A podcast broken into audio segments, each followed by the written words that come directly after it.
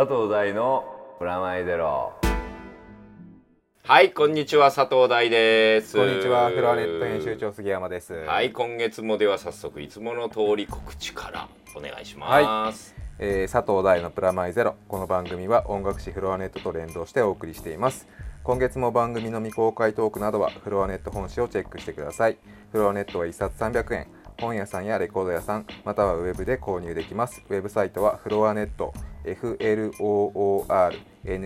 で検索。サイト内にはプラマイゼロのページもあります。番組宛てのメールフォームや僕のツイッターもありますのでチェックしてください。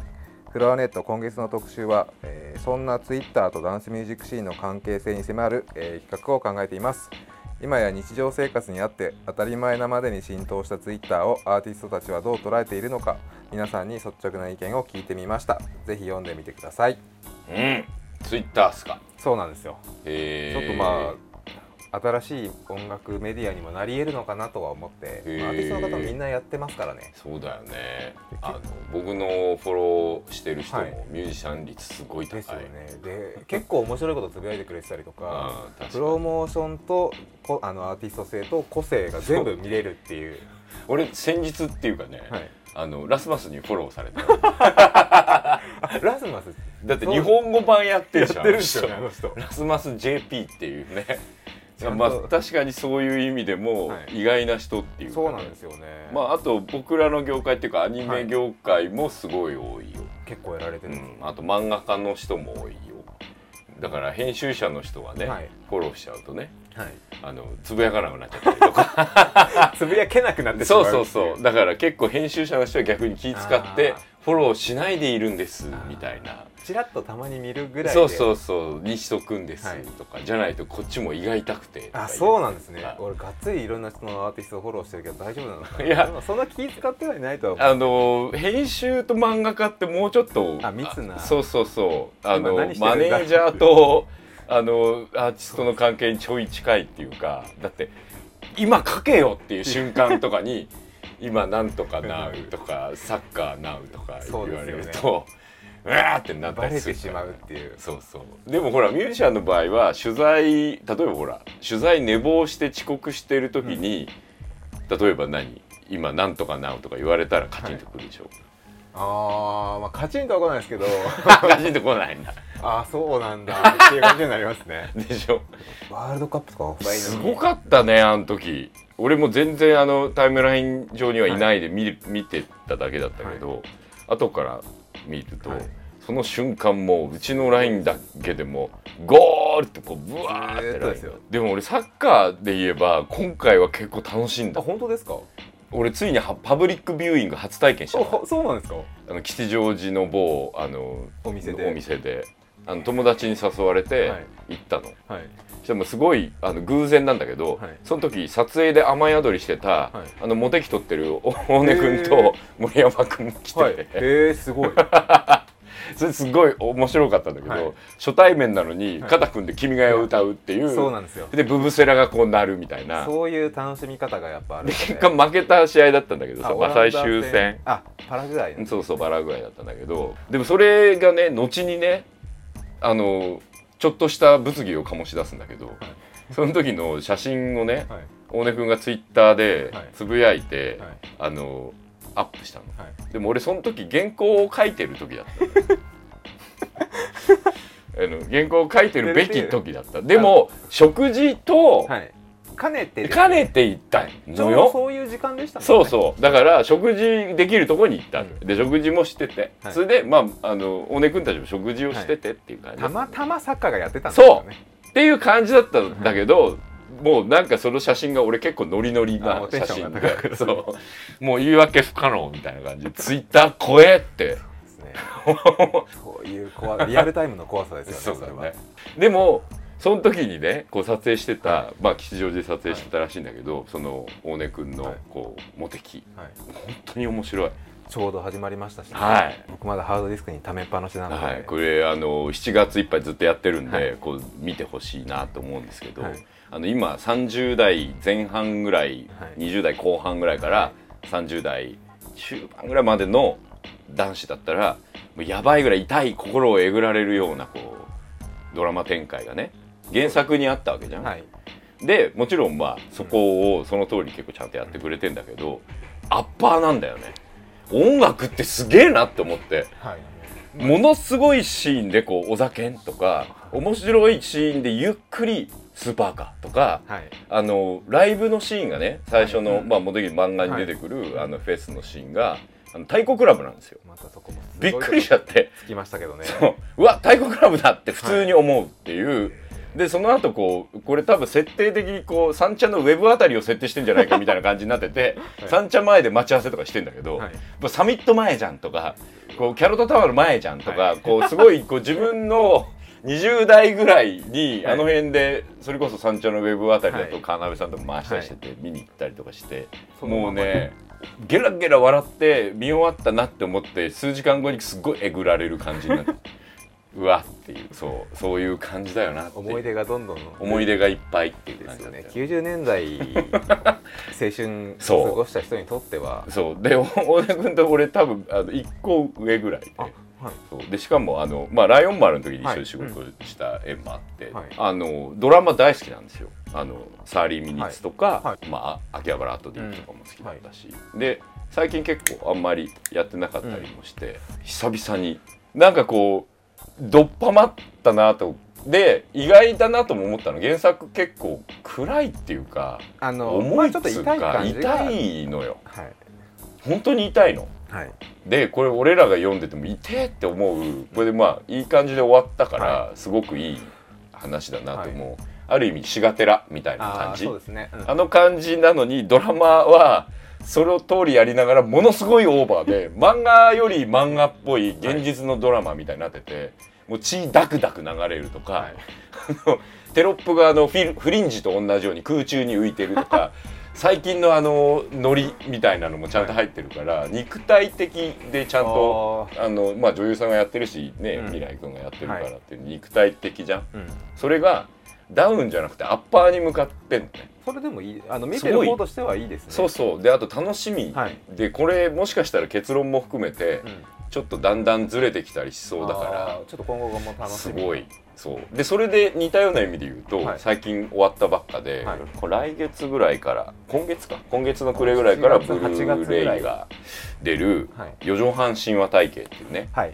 あのノイタミナ枠そうでやってたドラマがあって、あれもこの間最終回を先はい月かな、6月に。6月かに迎えたんだけどいやこれがねまたね僕原作好きだったし、はい。あの東のエデンでちょっとネタにはい。森あ森美さん原作がしてたんで、京都にはい。取材に行ったりしてへて、ー。でその時に副読本的にはい。読んでた本が「はい。まあ、太陽の塔」とか、はい。あの四畳半とはかだったんですよ。はでそれをこうドラマで見てて、いや面白いんですよ。で僕湯浅さん大好きで、はい。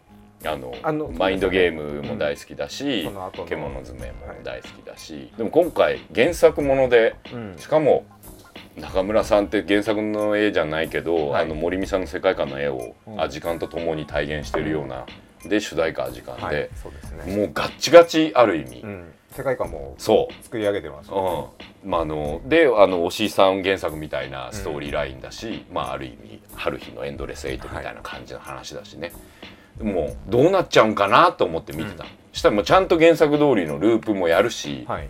で京都を舞はいはい台にちゃんとやってんのね、いやだけどもう声優も含めて面白いっていうかねああの小説の世界観と上田さんっていう人のヨーロッパ企画の舞台の人が脚本書いてるんで、舞台感と、はい。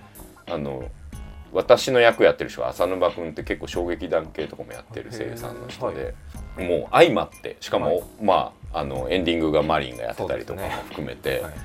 い、やもうサブカル度がものすごい高いアベレージのものが出来上がっててでもそれがねはい突然こうジョニーの話でジョニーってまあこの世界観っていう下半身のジュニアの話なんだけど、僕らについてる童貞の話なんだけど、もう深夜にね童貞のことをねはい。あの20分ザーッと喋るみたいな もう大爆笑のどんなドラマだよみたいなことになってて、で小説で読むと陰に入るんですよ。それがまたいいのね。あーはいはいはいはいで結局恋愛は基本的に森美さんのって片思いで全て終わってはい。いくものが多くて、であの両思いになった瞬間にドラマ終わっちゃうっていうのが基本なんだけど、まあ今回もそれに近い形なんだけどそれがねツイストしてアッパーで終わったんですよ最終回がね。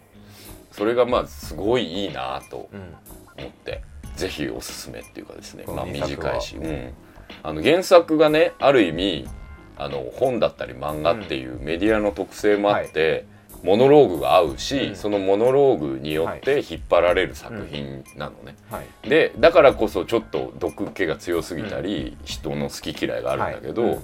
映像メディアってそこをねアッパーにする力がその音楽と、はい。その肉体的な動き。アニメーションは特に、うんあの湯浅さんを動かす人だったので、すごくそうですねあの人無駄に動くまあひ無駄じゃない。とんでもなく変なとこで動いて、変なとこは止まってるみたいな、すね。ごい不思議な感じで、はい。しかもそこにその口吐くと全然合ってないモノローグがえーんガーッと続くみたいな、は舞台みたいなのをアニメで見てるみたいな。だだけど紙芝居とは全然違うみたいな。はい。でかといって原作の小説そっくりでもあるんだけど原作そのままやってるように見えるけどでも全然本当は改ざんされていて、むしろ上田さんの色も出てるみたいな。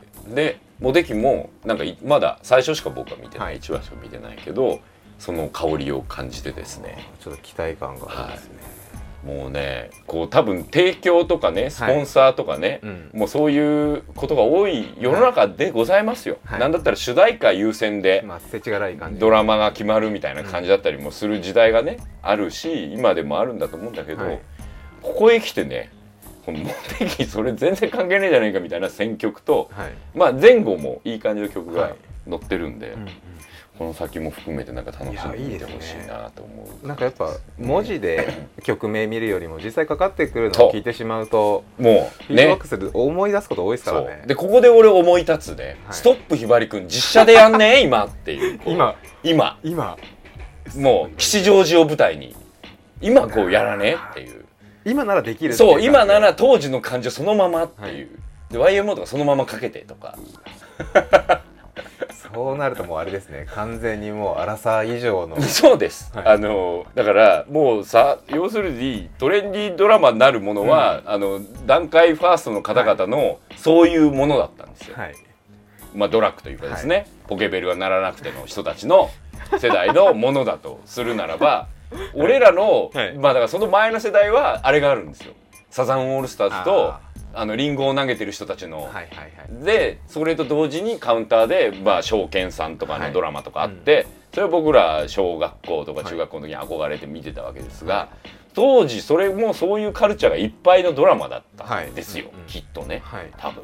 僕らは後追いで、はい。なるほどそういう意味かとかああのこのあと熱中時代かとーかね、俺は北の広大の頃を知ってるけど、はい。昔こんなキレキレのチンピラ役だったんだみたいな、そういう面白みに近い感じをモテキとかのあとあの、まあ、森美さんとかのね、はい。感覚の同世代ちょい下ぐらいのはい。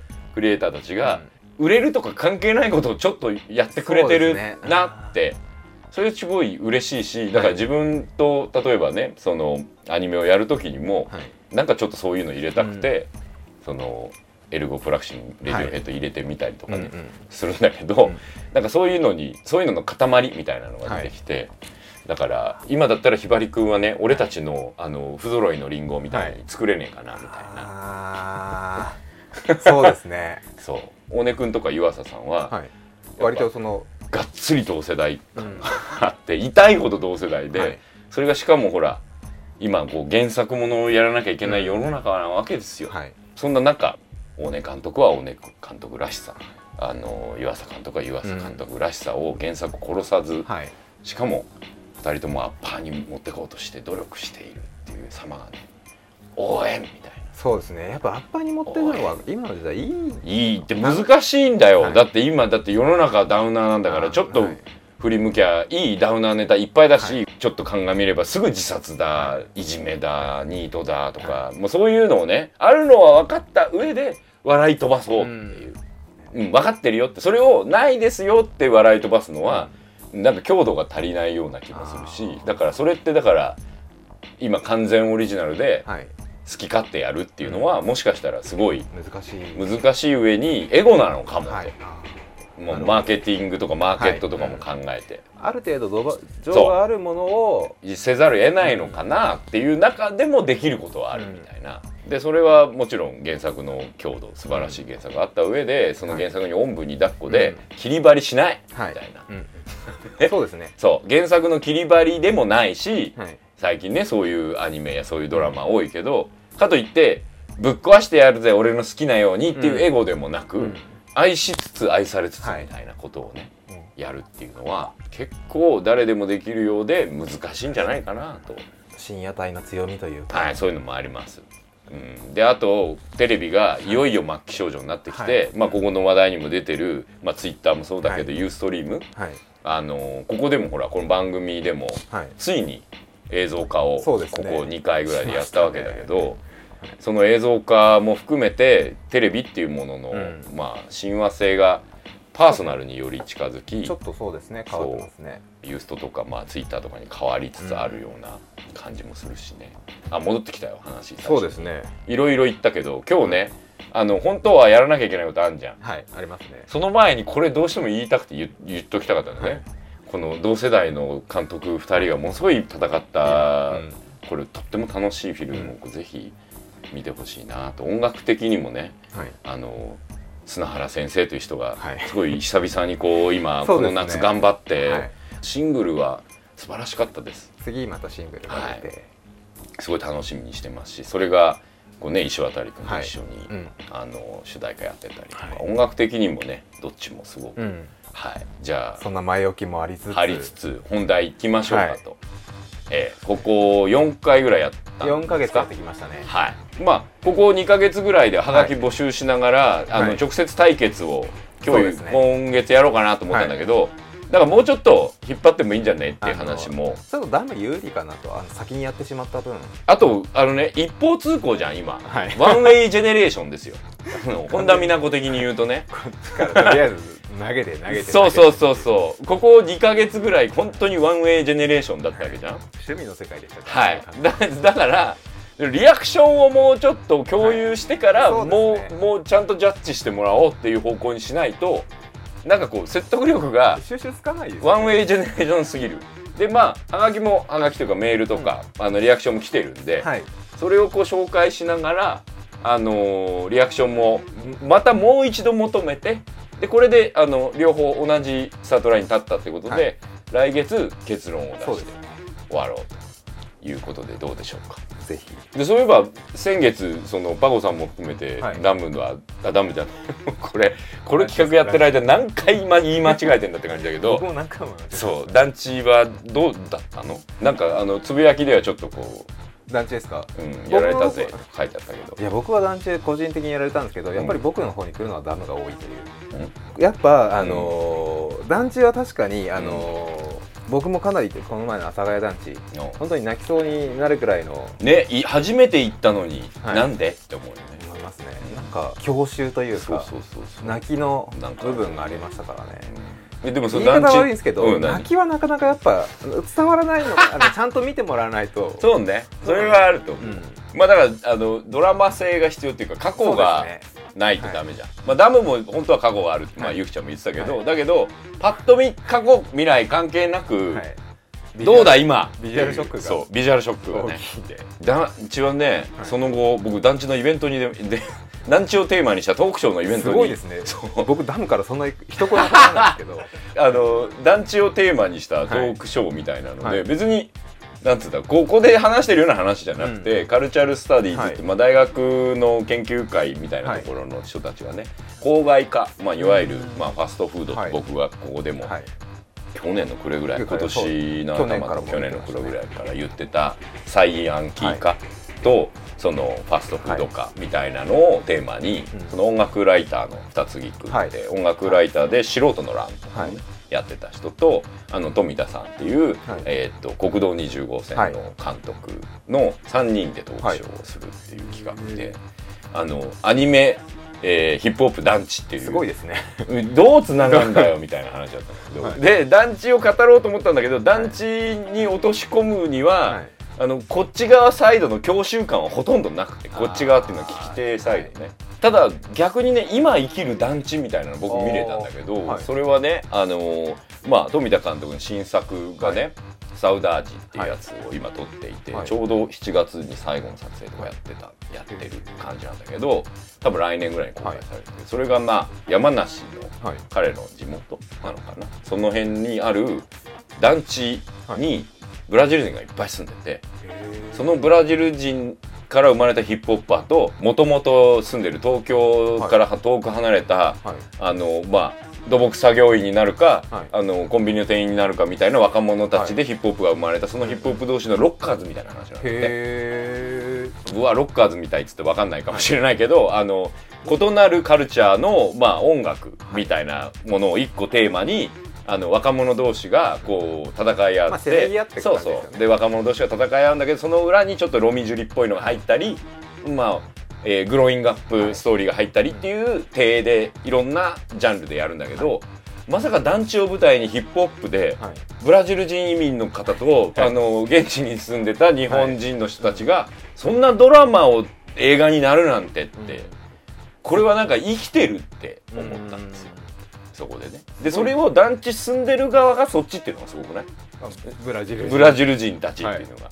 でなんか富田さんと話を、はい。で二木さんとかもそういうヒップホップ詳しい人で、そういう PV 見せてもらったりしたんだけど、もう本当にそこの人みたいなあのブラジルの人なんだけど日本語すっげえうまくてセブンイレブンとかで前でおにぎり買ってるような PV とかで音もバイルファンキーみたいな感じでめちゃめちゃかっこいいの。いやもうねクラブシーンとかも、あの地方のアンダーグラウンドののクラブの曲曲曲地みたいなシーンとかがバンバン映ってて、もうね日本では24 hour パーティーピープルみたいなのはトレンみたいな感じのことあー俺この番組中にも言ったりとかしたことあるかもしれないけど、はい。あったよ、まだ残ってるんですね。うん。残ってるじゃなくて今できたよっていうしかも最近だよっていうのが今なら見れるよみたいな感じも含めてすごいなと。だから団地再生計画とかねはい。側からっていうのはいろいろあるし、はい。で団地再評価っていうんだと最近の本でねはい。あのーこう文庫になったばっかりでこれ去年出たのかな？竹山コミューンっていう本があって、はい。原さんって人が書いてるんだけどこれね多分僕より5歳か6歳ぐらい上の人はい。世代の人の団地で生まれて団地で育った人のストーリーなんだけど要するに団地は当時生まれた緩やかな社会主義、まあ、コミューンだったんじゃないかっていう話とかを、まあ、今もう40代になった自分が過去を振り返るみたいなうん。ストーリーで、まあ、僕らにとってものすごいしかも西武沿線なんで僕も西武沿線だったからがっつりやられて読んだんだけどあの面白かったのは、まあ、団地っていうシステムになんであんなに人気がないかってことはちょっと分かったんだけどさ。今今でも、はい。この間見に行ったじゃん阿佐ヶ谷団地も人気なかったでしょ、はい。なんでかなって思ったら、はい。あそこってさあそこに住んでる人しか用ないんだよ。通りすがりって絶対ないの。遊びに用があるし訪れるだけですね。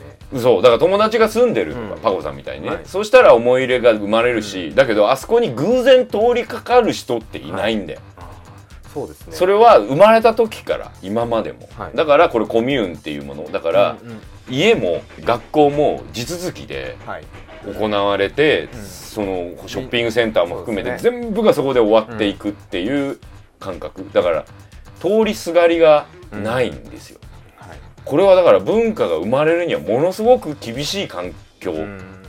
だからさっきなぜ今生まれたかっていうとそこに住む人たちはい。のあのなんつうのバイタリティとかで新しく入ってきたものがそうそうでそこで文化が新しく生まれてってそこにその人たちが持ってたまああのなんつうの南米の音楽とか、シーンとか、そういうのとこっちサイドでも日本人たちがもう何年もかけて洋楽聴いてきたりとか、はい。ヒップホップがその J ヒップホップみたいなので広がったりっていろんな環境があって、うん。今っていうしかも今こんだけもうなんつうの世界中貧しいみたいなことを声高に言える時代になりですね、はいでそこをこうモチベーションに音楽っていうのを別にだからなんだろう。ブリンブリンってヒップホップで昔言ってたブリングブリングっていうか、まあ金持ちになりてえぜじゃなくて、明日のコンビニの飯が食いたいみたいなことがうん。この国で成立してはい。ドラマになってる、でそこに団地っていうのがその通りすがりの移民の人たちによって文化になったってことなんよ。これすっごいことだなと思ったの、はい。だから通りすがりが文化を作るっていうかね、その団地っていうのに俺がなんでこんなにうん。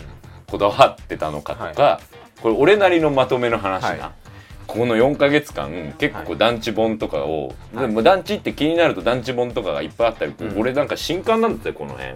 なんで今出てんのって思ったり、はい。あのたまたまその富田さんがリアルタイムに今団地を舞台にしたうん。ロッカーズみたいな映画を撮ってるみたいなはい事象とかも、これは偶然なんだけど、自分っていう色眼鏡とフィルターによって見た感覚で言うと、そっか俺が住んでた団地って通りすがりがいない団地だうん。でも俺が好きなドラマって、はい。もうねマカロニウエスタンでもいい。ですし、七七人の侍もそうだし何より用心棒。はい。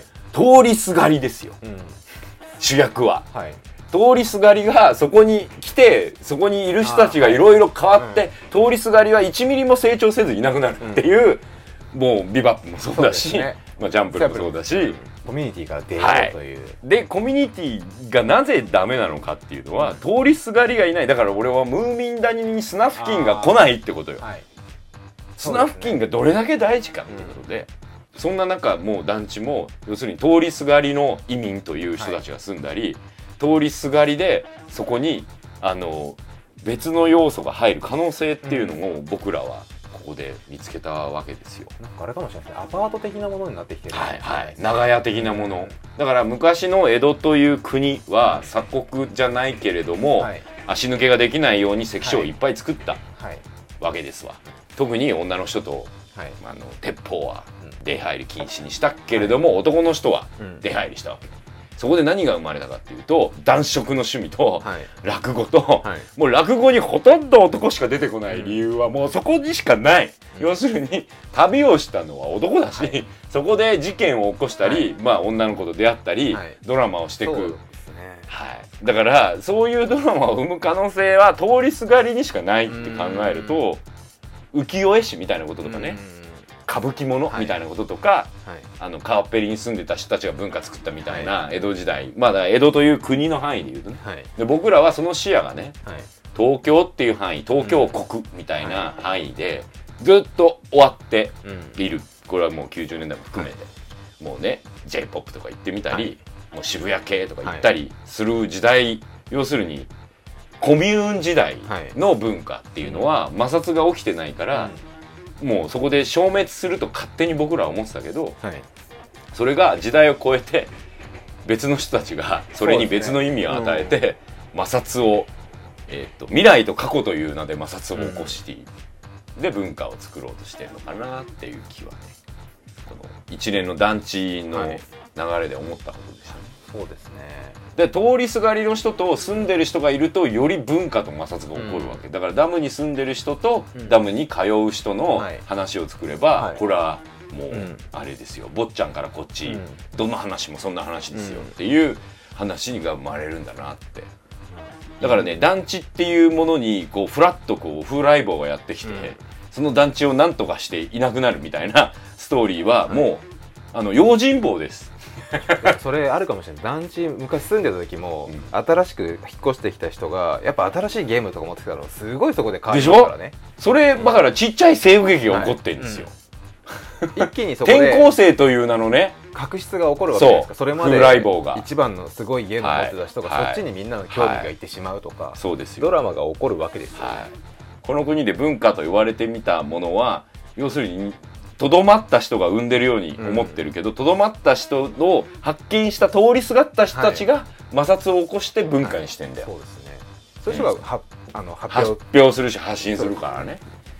でやっと団地もそういう人たちはそういう世代が生まれてきたんだなって、通りすがりで団地を見て、ううんわなんでこんないっぱいブラジル人しか住んでないんだろうって思った時に、摩擦がそこにあって。面白いと思うそこに面白いと思う文化が生まれて、でそれをまあ映画にしたり小説にしたり、まあアニメにしたりするんだなっていう気が。なるほど。そうですね。そんな感じを僕的なまとめね。はい、でまあ視聴者からのまとめもはい。ちょっと読みながら、いくつか。はい。ちょっと今日は断片的にですが。はい。ペンネームエウレカ大好きさん。ありがとうございます、はい。東京都の男性の方です。大さんお杉さんこんにちは。いつもポッドキャスト楽しみに聞いていますありがとうございます。ありがとうございます。何度も聞き直しては第3の熱い語りに感動しています、えー D の対決も楽しく聞いているのですが先日のダムの映像の凄さには圧倒されました。そんな時にアニメ「ヒーローマン」の第16話を見てたところ、えーそこに巨大ダムが出現しました。お杉さんの夢を叶えるようにヒーローマンがダムを守る姿が感動的でした。ぜひとも見てくださいダムを守ることでヒーローマンが本当にアメリカのヒーローになっていく様子はお杉さんの嫉妬するところなんじゃないかと思いましたのでメールしてみた次第です。はい。これからもお二人の熱い語りを楽しみにしていますと。ヒーローマン。あるんです僕見たことなかったあるんですね。こうボンズという、まあエウレッカで関わってくれたスタッフもね、結構いっぱい参加しててですね。そんなあのー何曜日だっけあれ木曜日かな、はい。夕方やってると思うんですけれども、はい。エウレカではね最後のニルバッシュを作ってくれたりしたので、はい。まあ、いっぱいデザインはい。作ってくれた、あの小山君って子がキャラクターデザインをやってて、で、まあ、この番組にも出てくれたはい。草野君が、はい。あのアートディレクションとかをやっていますんではい。あのでもあれですよスタンリーが原作をやってて、はい。あのスパイダーマンとか有名な、なのでアメリカそうですよね。風だけど日本のスタッフが作って、まあ、あのさっき言ってた文化の摩擦。はい。このヒーローマンにも起こってるんでヒーローマンはまさにスタンリーと小山君たちの文化の摩擦面がアニメで起こってるようなやつぜひこう皆さんにも見てもらいたいそうん、ありがとうござありがとうごいましたざいます。とペンネームもぐら二郎さん福島県男性の方、ありがとうございます。ありがとうござい。ますはい。第三編集長さんこんにちは。はい。団地ヤバスです。阿佐ヶ谷住宅での当時の人々の暮らしがあ生活が、えーその後の日本の団地のためにモデルケースになってたという話を聞いてどんなものにもそれを作った人たちがいるんだなと思いました。普段何気なく見ている団地にもそれを熱心に研究したり作り上げた人たちがいて試行錯誤を繰り返しえー今の形になっているんですね。そこには生きていくための術を探る探求する大げさに言えば生命の営みのようなものを感じました。ロマンですねロマン、えー、寂れた団地にこんなロマンが埋まっていようとは。目から鱗が落ちました、えー追伸、えー第3ダムの時と服が一緒ですがそれしか持ってない。んですよく見てますね。ありがとうございます。映像によってお、はい。ほら起こった弊害がここに。あの映像というのはですね、はい。あの情報を増やすんですね。そうですね。はい、僕という人間がはい。確かにあれは僕ホフンというブランドが大好きで,、はい。でしてですね。なんかこういろいろ映像に映る時はなるべくホフという服をはい。していこうというはい。スタンスなんですがたまたま同じあの服のしかもねあの後で映像を見て分かったんだけど、はい。すごいあのつなぎを気にする人みたいに、はい。あのあの組み合わせが一緒だった。もうちょっと組み合わせ変えればよかったね。そうなんですね。はい、で思いますがあれ、あのずっと同じ服をずっと着てる僕はあの小池さんとか、はい。あのみたいではないですがそうですね。ただあの好きなブランドの服は、あのいっぱい着ますっていう感じです。あのもぐらじろうさんありがとうございました。でねこれも言ってた通りはい。あの通りすがったわけですこの人はだから。そうですね団地。はい、普段何気なく見ている団地というものに対してその作り上げた人もいるかもって思って僕らと同じようなスタンスになった時に、通りすがったってことですよ、まだ住むかすがるしかないわけで、はい。あの今まで団地っていうのは、うん。こうすがろうにも通りすがるような、はい。あのポテンシャルはないわけですが、まあ、あるものでしかなかったってことですよね、それで言うと箱根駅伝が俺にとってそうだったわけで、それに近い状態に、うん。あのもぐら二郎さんは思ったわけうん。だと思うんですね、そこでこうあなるほど営みみたいにたどり着いてくれたのかなと、いやでも嬉しいです、嬉しいです。こういうコメント。僕もそう同じですからね、朝霞団地を見てかぶせんのここ。すごいなって。そうだね。確かにあのーいい団地とかあったらまた教えてください。この何気なく見てる団地とかであったら教えてくださいみたいな感じで。ありがとうございました。ありがとうございました。ペンネームステファン・モロスさんでいいのかな？はい、広島県男性の方。はい。ありがとうございます。ありがとうございます。楽しく拝聴させていただいております。ありがとうございます、えー D の対決杉山編集長のダムを守りたいコメントを聞いて、えー20年ぐらい前高校の友人からたまたま借りた吉田戦車のナンセンス漫画「映るんです」のキャラクターダムダム人を突然思い出しました。いたね。いましたね。すばもう吉田戦車ってそういうとこすごくてさはい。さあ今日も弱音を吐くかみたいな、はい。この意味を すり替えてはい。別の意味がその元の意味を揺らすっていう、このダムダム人も確かそんなようななんかポテンシャルを持ったキャラクターだった記憶が はい、個人的には車で通勤途中横を通過する魚切ダムという身近なダムがあります。広島の一水源としてそれなりに大きな規模のダムだとは思いますがいわゆる心霊スポット的なスプーキーな場所として認識されており、はい。えー夜中に面白半分に行って湖面をじっと見たりしてはいかんと上司にも言われています。単なる身近な印象から消去法で申し訳ありませんが団地に1票ということで 失礼させていただきます。ここまでダンダンで引っ張っておきながらっていう、そうね。はい、ここがこれすこれ分かっていらっしゃる感じの、あダムじゃない。のステファン・モロスさん素晴らしいメールじゃないかと。振るだけ振ってそうですね。ほらこれしかも知ってる？これね。要するにダムにもはい心霊的怖いとこはあるよっていう。それは強みだと僕は思うんですよ。違う違うだから今までダム派の人が言ってた団地に対するはい。あのディスリ覚えてる、はい。このぐらい感が嫌だとか 心霊感が嫌だとかいう意見ご意見、はい。今までいっぱいあったわけじゃんか。それに対するあのネタをステファンさんいただいたわけです僕らに。ありがとうございます。あのこれはじゃあダムに対するある意味ディスナあそういうそういうのも踏まえてでもダムダム人。ーでこのあれでしょ？魚切ダムっていうのは本当にそうらしいよね。あるみたいですね。でこれ今なんかネットからいただいて写真これちょっとあるんだけど、どうですか？ダム評論家的には見ていやダムの規模としては大きそうな感じでそんな心霊的なものは一切感じさせない。んこれ昼間のビジュアルだからね、うん。あれなの？これあれだよね。僕らが行ったところで言うとはい。あのサブダムっていうよりメインダムだねそうですね。宮ヶ瀬ダムに近いようなそれぐらい結構立派な、いやでもやっぱりローカルなところとかにはやっぱあるね。それこそ人気のないっていうことになってしまうとはいいろい。ろあるのかなっていうのは。僕もだってこの間あのちょっとこうあの地方に行く機会が最近多くて、新幹線とかちょっと乗るじゃない、はい。そうするとある一点からふってこう山あいが急にスティーブン・キングでいうメイン州みたいにはい。なるじゃん。針葉樹みたいに、ここ絶対殺して埋めても出てこないんだろうなっていう慣用句がこう頭の中で生まれるよね。まあダムはその気持ちはなんとなくわかります。だって俺ね今まで読んだ推理小説って何回ダムにそうですよ。こう捨てられるって捨いう。てられるっていうはい、くだりを読んだかみたいな。あと2時間ドラマの定番。そうですね。だからこういう心霊スポットあるよとか聞くと、はい。あそういえばポムンまあだってダムも多分上から誰もいないところで一人で水面見てたら飛び込みたくなる人絶対いるとは思うんですよね。吸い込まれそうだもんね、はいあれ昼間見ててもあのね宮ヶ瀬のあの、ふわーってこう昼間はやっぱ下半身ふーってなあのあの高さで飛び込めない人はいると思うんですけど、夜とか水面とか見てたら、いけっかまっていうね。なんかあるよねなんかが宿ってしまうことはあるそうね。そこをほら接地面です接地面生と死の接地面みたいなそうですね。大地と。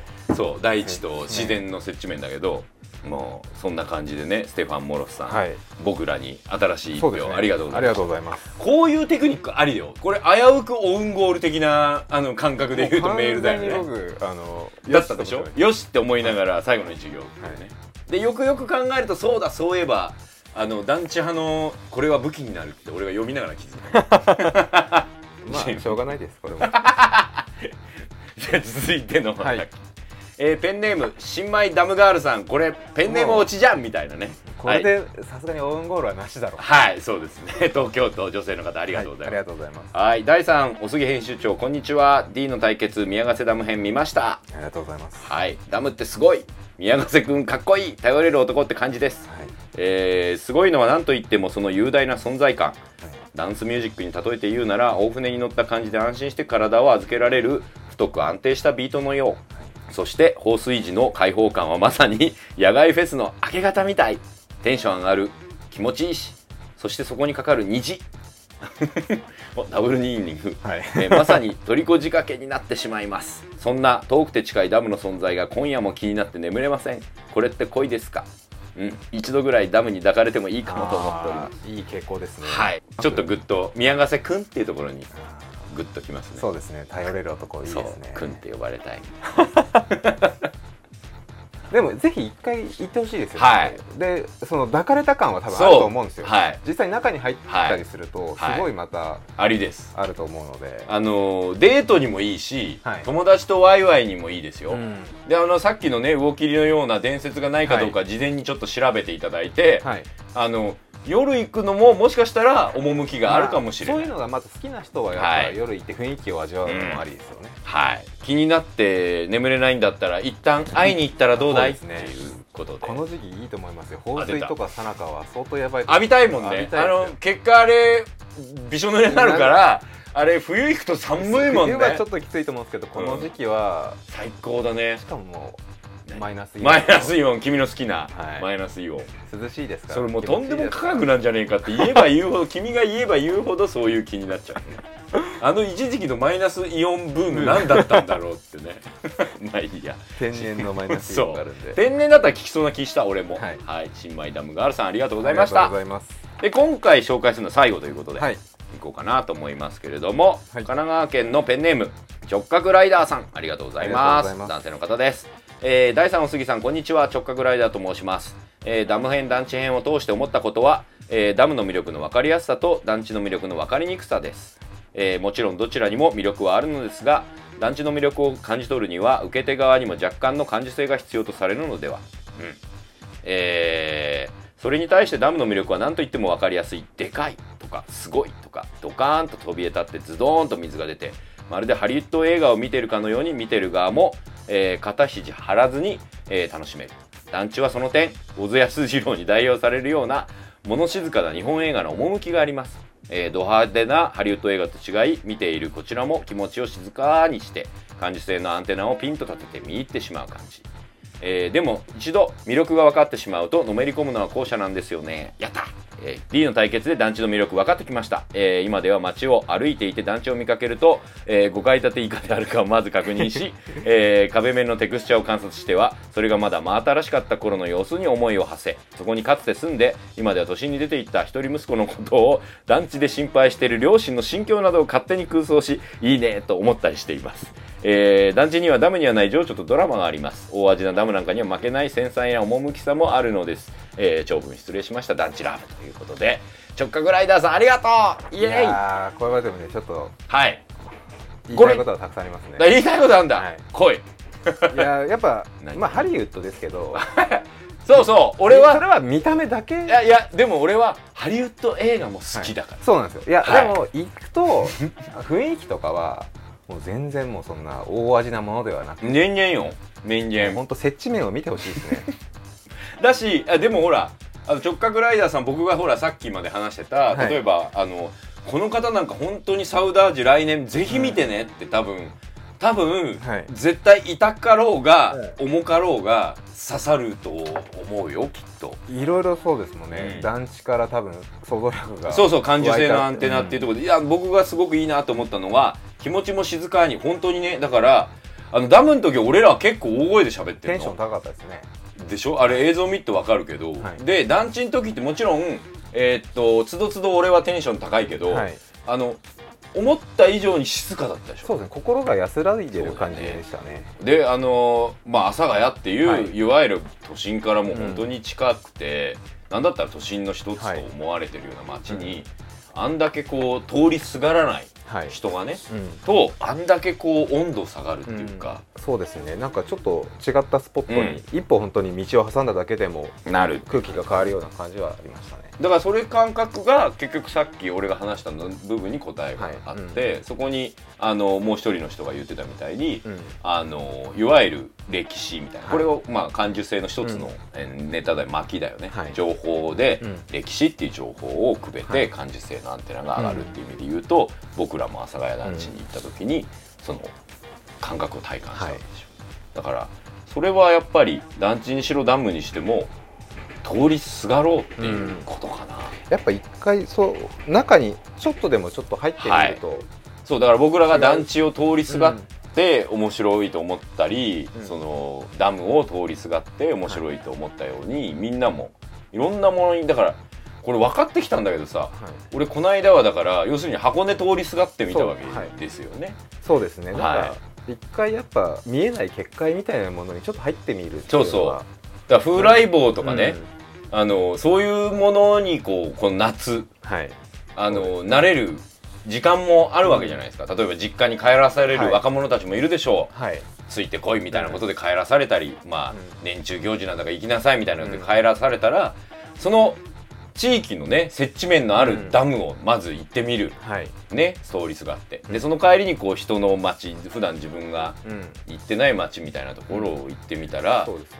通りすがりの自分として、うん。そのそこにいる人たちとの摩擦、もしかしたら飯食い行った飲み屋の、まあわかんない姉ちゃんだったり、飲み屋のおじちゃんみたいなのと話したり、今東京に住んでしまった人がうん。地元に帰ってダムまた見たら絶対昔と違う気持ちになると思うので。通りすがるわけだから、もう今東京に住んでて実家に帰るっていう名の通りすがりの風来坊になるわけで、新しい多分感覚もね、うん。面白いな。文化もあるとは思うので。うん、だからそうやってその中にある外を知るみたいなはい。ことって大事だなと思って、それってもしかすると僕がね最近いいなって思って今回の頭にも言った「モテキ」やはい「四畳半神話体験」のリメイクのってリメイクっていうかアレンジっていうか映像化の仕方がはい。その接地面をうん。そういうふうにえぐる感覚なのかなまあそのそうですよね。あの監督さんとかがこれうん。にちょっとフラッと立ち寄って自分なりのものをそうそうそうみたいな形はありますしね。その立ち寄り方やそのまあ風来坊感が作風になると、はい。僕らはそこにこう感受性のアンテナがビビッとくるのかなと、ね。来ない場合は多分通りすがってない、あうん。あはい。通りすがろうとしてないでそこを見ないで、うん。通り抜けようとしてる、はい。おうまいこと言った？今まで言いました。ね今。原作もののアレンジの仕方としていうまいこと言った？うまいですね今の そんなんだと僕ら自身もそこになんかあんまり感受性が発揮されないで消化するみたいな言い方になっちゃう通りすがってもちょっと動かなかった部分があったりとか、ね、で逆にそこに住もうとしちゃったりそこで一旗当てようとしちゃったりすると、逆にこっちからすると「えー、お前風来坊じゃん」ってい。うツッコミが成立しちゃうっていうのがドラマのアレンジの映像化か、はい。その文章や絵から絵っていうか二次元の絵からの、はい。その三次元的な映像へのドラマの立ち上がり方のうん。難しさと、まあ面白さなのかなって気はしましたね。これどう？ダムと団地の話を一貫包括してみたから。総括という意味では本当にはい。総括が、なので、はい。ミニコーナーははい。次で終了しよはい、今回この D の対決ははい。ひとまず、う次回で終わろはい、うもうこれこれ以上掘っても、あの同じループに入って違うものを僕ら風来坊しよう。ダムと団地から多分離れていくと思います。そうでしょ。これ以上やったら。そう。だから僕らそろそろ分かったと。この対決をやっそうでて、すね。風来坊足りえよ何かやっぱり風来足りえようと。そうですね。そのなんかを探していくってう。いう、んそう斜めに見るっていうのをまっすぐにする。まっすぐにするのを斜めにするっていうコンセプトからはい、導き出された答えは、はい。僕らはい。ろいろ風来していこうっていそうですね。やじきた的に。気を見つけないといけないあ そうです。っていう感じでこういうとこを行った方がいいとかこういうのやった方がいいとか、例えばじゃあそうこういう場所で何かやってほしいみたいなのを含めて、来月はいよいよあの決着つきます。今までの人も全部踏まえて、はい。あの今までのメールの人も取っといてあるんであの対象も決めましょうよ。それはあのダムダム大賞と、はい。ダムダム人大賞と、はい。団地団地人大賞を、はい。あの決めて、はい。えーっとダムダム人大賞はあれプレプゼントはダムカードが、はい。あのニルギースのゆきちゃんのサインそうです。ダムカードゆきちゃんサイン入りでお送りしたいとはい。思っておりますし、こっちサイドは奇跡の団地阿佐ヶ谷住宅の三浦さんの本を、はい。なぜだかパコさんと俺がサインして、あのお送りします。ね、はい。あの映像と込みで本を読んでもらうと余計こういろいろさっき言ったような話の僕の元ネタもなんでこれ言ってんじゃんも含めて分かるというアンチョコ本をはい。あげたいと思うのでここ1ヶ月でラストスパートということで。そうですね最後に。でそこにちょっと次こんな風来してみたらどうですか、みたいな感じのこうちょこっとこう添えて新しくちょっとまたい。ろいろと、これね場所だけにかからないんですよ。そうですね。あの文化的風来坊なんで、箱根駅伝みたいなそうです。そこ今接地面ありますみたいな感じで報告チクリアはい。報告してくれればそこの接地面は僕らがこう、はい。い、じっていこうっていう。食べ物とかでもいいあありだね、ありだしそこでこうまあじゃあそれを実際作ってみようみたいな、こうイベントごとやってみたりとかもいいかもしれないし、そうですね。うん、そんな感じで「プラマイゼロ」はいよいよ D の対決次回最終回で俺なんか久々に喋った。ここ数ヶ月あの、はい。団地のこととか喋ったりとか、はい。そういうなんかルールっぽく喋ったけど、はい。通常放送ギリみたいな感じで喋った。今回は割とそうですね。通常に近いこれまでどっちかというとレポートみたいなそうだね。レポートからあの提出しました、はい今回。あのなので皆さんに今度評価してくださいあの夏休みの宿題みたいな感じで、ひ。そして夏こんな風来しますみたいなことを言っていただいてもはい。いいと思うんで。でこれからまた秋冬に向けて、あ来た。もうすぐ。はい。あれの季節だね。例例のやつも。例のやつも、今ちょっとずつ情報も仕込んでるんはい。で、、寒冷同門的な、はい。の寒冷度も的なものを。そういうことも楽しみにしたいなと思っておりますんで、そうですね、えー今後も聞いていただければはい。と思います、そんなわけで今月も、えーはい。プラマイゼロは佐藤大と。プラネット杉山がお送りしました。ではまた来月、は